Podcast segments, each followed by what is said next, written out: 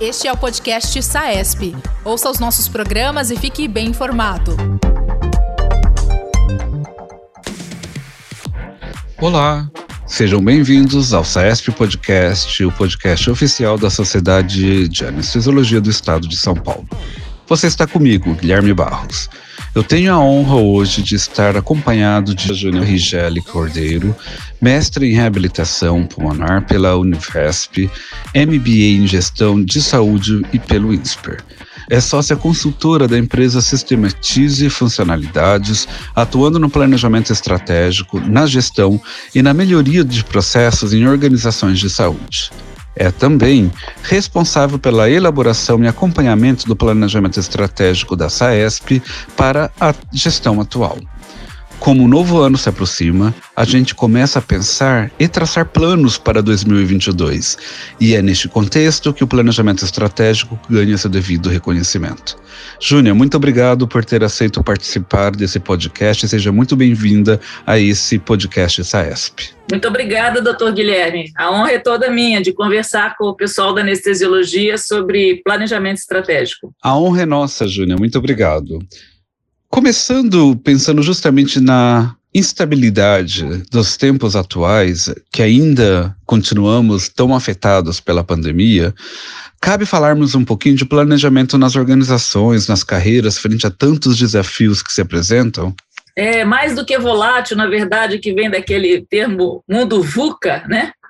É, o mundo hoje está bunny, né? Não está volátil, ele está brittle, ele está frágil, ele está ansioso, ele não é linear, as coisas parecem não fazer sentido, não se encadear, e, e o mundo está muito incompreensível, a gente não consegue compreender o mundo com a racionalidade, com as ferramentas que nós possuímos, mas sim é necessário um mínimo de definição né, de quem somos nós, como, quem é o nosso grupo de anestesia, o que, que nós fazemos, para onde estamos indo e quais são os próximos passos na direção desejada. Se a gente não fizer isso, a gente corre o risco de ficar ao sabor das ondas, né, sendo pautados pelo mercado, ao invés de nós colocarmos as pautas que contribuirão para a nossa sustentabilidade, perenidade e desenvolvimento no mercado. Então, a gente tem que tomar alguma liderança e pautar isso, minimamente.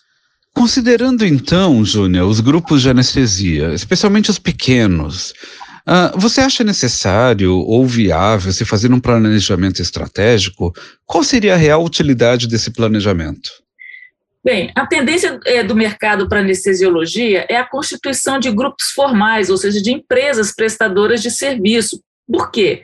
Porque os prestadores CLT e os autônomos individuais, a gente observa que eles estão desaparecendo do mercado, ou seja, os colegas de vocês estão se organizando para prestar serviços, fechar contratos com hospitais e com outras organizações é, de saúde. E nesse mercado tem havido muita movimentação no sentido de profissionalização da gestão. O que, que acontece? Por exemplo, o movimento da qualidade é, em saúde, desde 1999, já implantando protocolos, acreditações, uso de indicadores.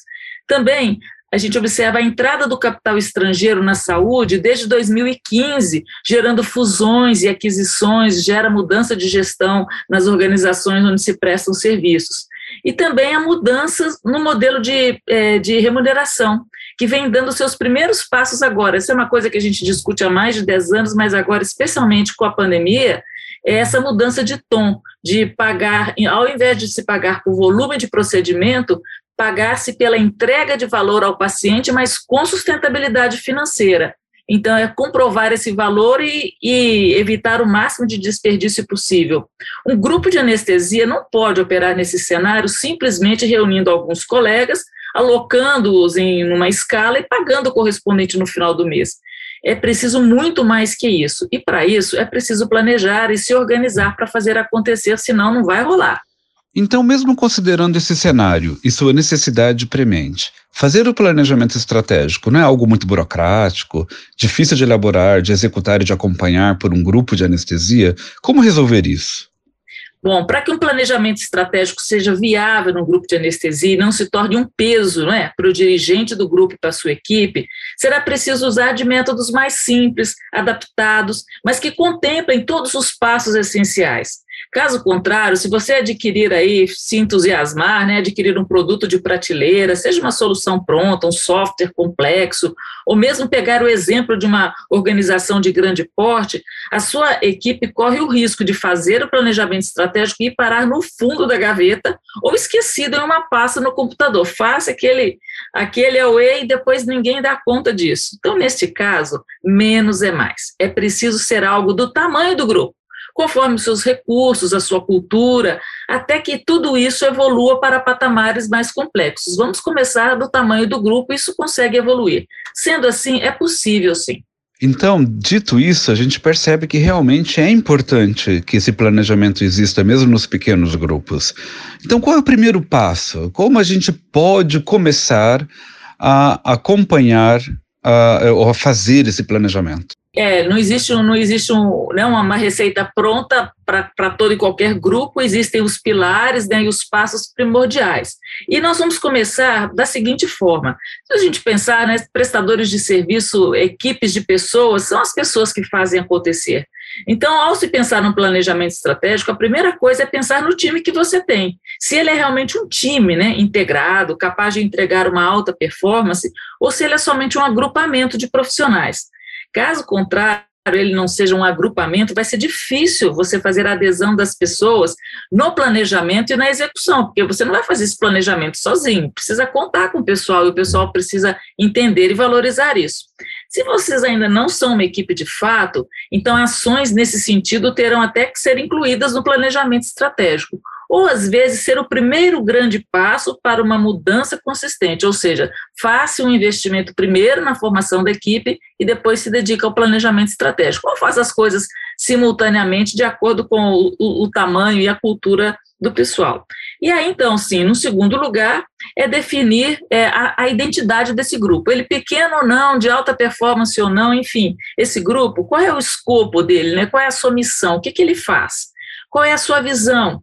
O que, que vocês, é, onde vocês querem chegar no futuro? Quais são os seus valores, ou seja, aquilo que vocês prezam em qualquer tomada de decisão, desde as decisões assistenciais até as, as administrativas. Se vocês tiverem isso claro, bem definido, vocês têm a identidade básica do grupo. Ok. Então, nós temos as pessoas, as, as pessoas estão minimamente integradas e nós sabemos quem nós somos e para onde nós vamos. E esse é o primeiro passo.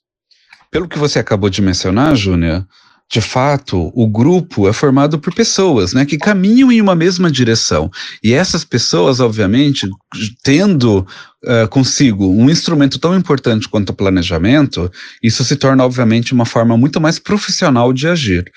Pensando nisso, né, e continuando nesse planejamento, quais seriam os outros passos depois desses passos, passos iniciais? Ah, então nós temos os passos seguintes, que são os, os, os básicos né, de todo o planejamento estratégico. O primeiro deles é a análise de cenário para definição da estratégia, aquele negócio de avaliar os pontos fortes e os pontos fracos da equipe, é, olhando-se para dentro e olhando-se para fora no mercado, avaliar é, as oportunidades que o grupo tem e as ameaças para que ele dê conta do seu, do seu missão do seu propósito. Em cima disso, a gente consegue definir os principais drivers, ou os principais pilares do planejamento estratégico. Quando você olha para esses pontos fortes, fracos, você pensa, nós vamos abrir um novo serviço, nós vamos ampliar, do, dobrar o nosso grupo, ou nós precisamos investir dentro em capacitação, é o que o nosso grupo precisa, ou precisa melhorar o seu fluxo de caixa, e a gente começa a ver as, as, as, os grandes temas, vamos assim dizer, que são os pilares.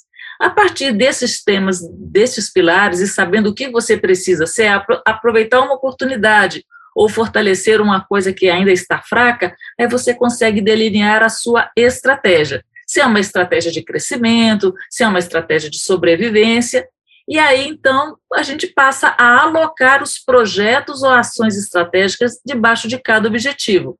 Então, se nós temos um objetivo de capacitar a equipe num certo tipo de anestesia, então, capacitação é um pilar, capacitar num certo tipo de anestesia é uma ação estratégica, e depois nós vamos desdobrar essa, essas ações, tá? Aí traçar um cronograma para que a gente faça um, um roadmap, né, para saber aquilo que a gente vai primeiro é, fazer com menos esforço e maior impacto, resolvendo os gargalos, e outra coisa muito importante é definir os indicadores para que a gente saiba medir se realmente estamos atingindo os objetivos. Estes são os passos-chave. Júnior, agradeço imensamente a sua presença nesse excelente bate-papo sobre um assunto tão importante e muitas vezes não valorizado como deveria, que é o planejamento estratégico das organizações, mesmo para as pequenas como os grupos de anestesia. Bem, para você que ouviu nosso podcast e tem interesse em aprender mais, a SAESP convidou o Júnior a ministrar o segundo curso de planejamento estratégico para grupos de anestesia de alta performance, que será realizado nos dias 11 e 12 de dezembro, de forma híbrida e com uma metodologia ativa e totalmente customizado para as necessidades dos grupos de anestesia, na qual você terá a oportunidade de trazer a sua realidade para o debate e iniciar a aplicação de algumas ferramentas. A primeira edição ocorreu em maio deste ano e foi um sucesso, com participantes de norte a sul do país. A SAESP e a Júnia esperam por você. Informe-se mais no site da SAESP, www.saesp.org.br. Obrigado pela sua presença nesse podcast e até o próximo podcast SAESP. Este é o podcast SAESP. Ouça os nossos programas e fique bem informado. Toda quarta-feira, conteúdos novos com temas da atualidade.